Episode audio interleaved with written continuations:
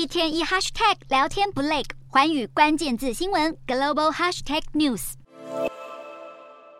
俄罗斯担任本月联合国安理会轮值主席国，俄国外长拉夫罗夫二十四日主持了多边主义和联合国宪章的相关会议，但联合国不少成员国就趁此机会批评俄罗斯。欧盟二十七位大使就发表联合声明，谴责俄罗斯在乌克兰的行动。而联合国秘书长古特瑞斯也抨击俄罗斯发动战争，造成人民巨大的痛苦。在俄国被围攻的时候，中国不愧是坚定的盟友。中国驻联合国大使张军跳出来转移焦点，发言表示，某些国家强加特定的意志于他国，还扭曲国际法的含义。面对各国的批评，拉夫罗夫则警告，现在世界各国关系比冷战时期更加恶劣，随着对多边主义失去信任，情况会变得更加糟糕。拉夫罗夫坚称，俄罗斯在乌克兰的行动是为了保护俄国的利益，西方各国才是制造世界危机的罪魁祸首。这也让这场安理会的会议成为俄罗斯和中国与西方国家之间的口水战现场。